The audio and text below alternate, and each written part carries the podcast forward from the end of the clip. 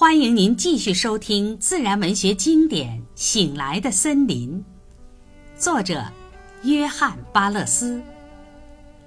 第六章：漫步桦树林。我立即动身，再度前往湖的入口处，并沿着溪水行至它的源头。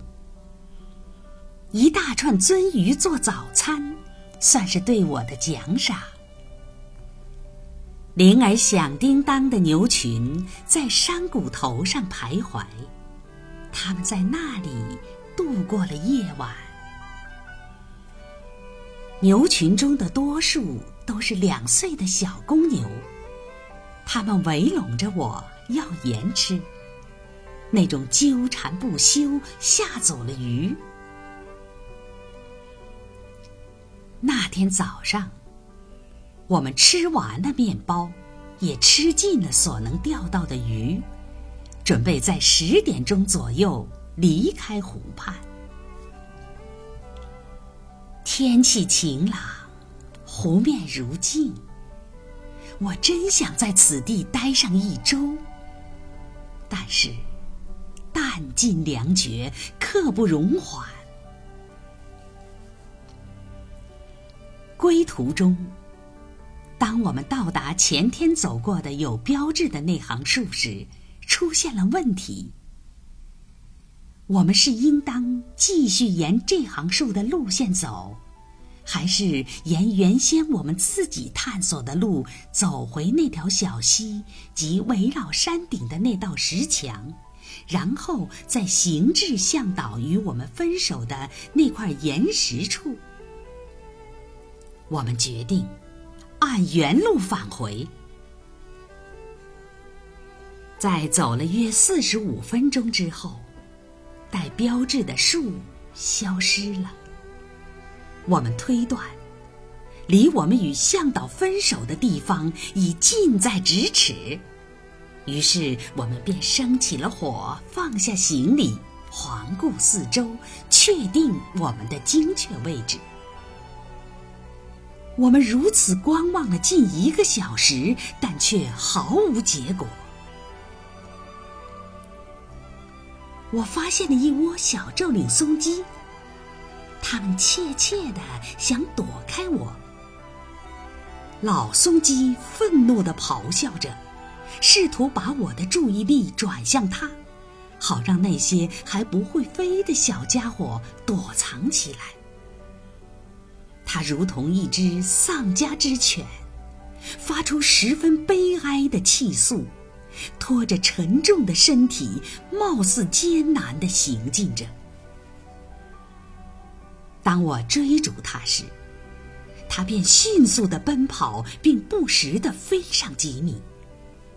当我步步逼近时，它便一次比一次飞得更远。直至最终离开地面，啼叫着飞过林子，仿佛他在此地毫无牵挂。我返回此地，捉到了蹲在树叶边的一只小松鸡。我把它放在手掌中，它缩成一团儿，就像还是在地面上一样。然后。我又把它放进我的衣袖里。这时，它跑到我的腋下，在那里安营扎寨。当我们看到炊烟时，在关于究竟哪条路最为可行的问题上，又产生了不同的意见。毫无疑问，我们能够走出森林。但问题是，我们想尽快的走出森林，尽早的到达我们进来的那个地点。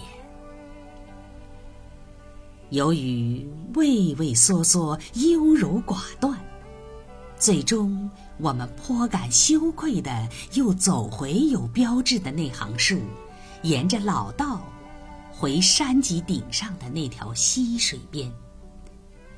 在四处打量、搜寻一番之后，发现我们就在两小时之前离开的那个地点。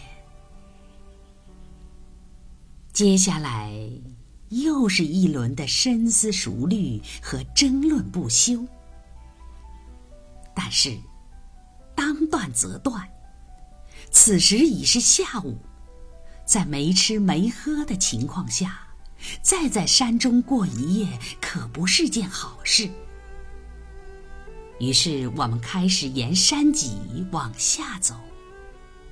可是又有一行带标志的树出现了。那条道与我们曾走过的道形成了一个钝角。它沿着山顶延续了约一英里，然后就完全消失了。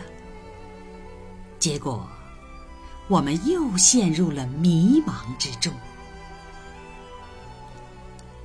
这时，我们中的一人发誓说：“无论如何，他是要走出森林的，并且要向右转，立即沿着山的边缘走。”我们其他人跟随着他，但都情愿能停下来，再好好考虑一下，以便确定我们从哪里走出。可是我们大胆的领导。当机立断的处理的这个问题，我们不停的往山下走，走的我们感到仿佛要走进地壳的深处似的。这是迄今我们所走过的最陡的下山路。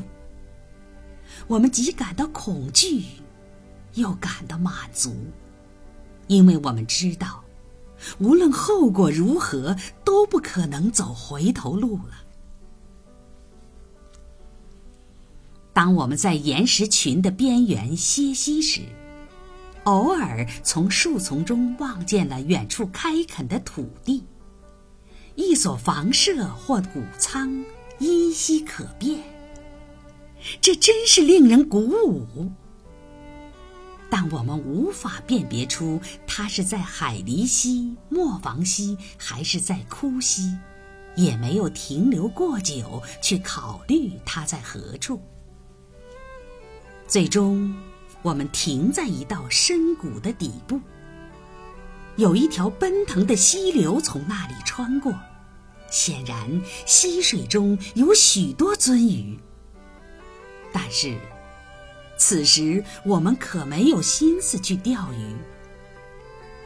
我们沿着河道行进，有时要从水中的石头上跳过，有时索性大胆的涉水而行，同时还在琢磨着应当从哪里走出去。我的同伴们认为，应当从海狸溪出去。可是从太阳的位置来看，我说，应当从磨坊溪出去，它位于我们团队六英里之下。因为我记得，在来时的路上，沿这条溪向上走时，看到过一道深而宽的峡谷通向山中，就像这道峡谷。不久。溪水的堤岸开始变低，我们走进了林区。此处，我们走上了一条昏暗的林道。它不久便将我们引到一大片铁山林中。地势缓缓上升，我们纳闷。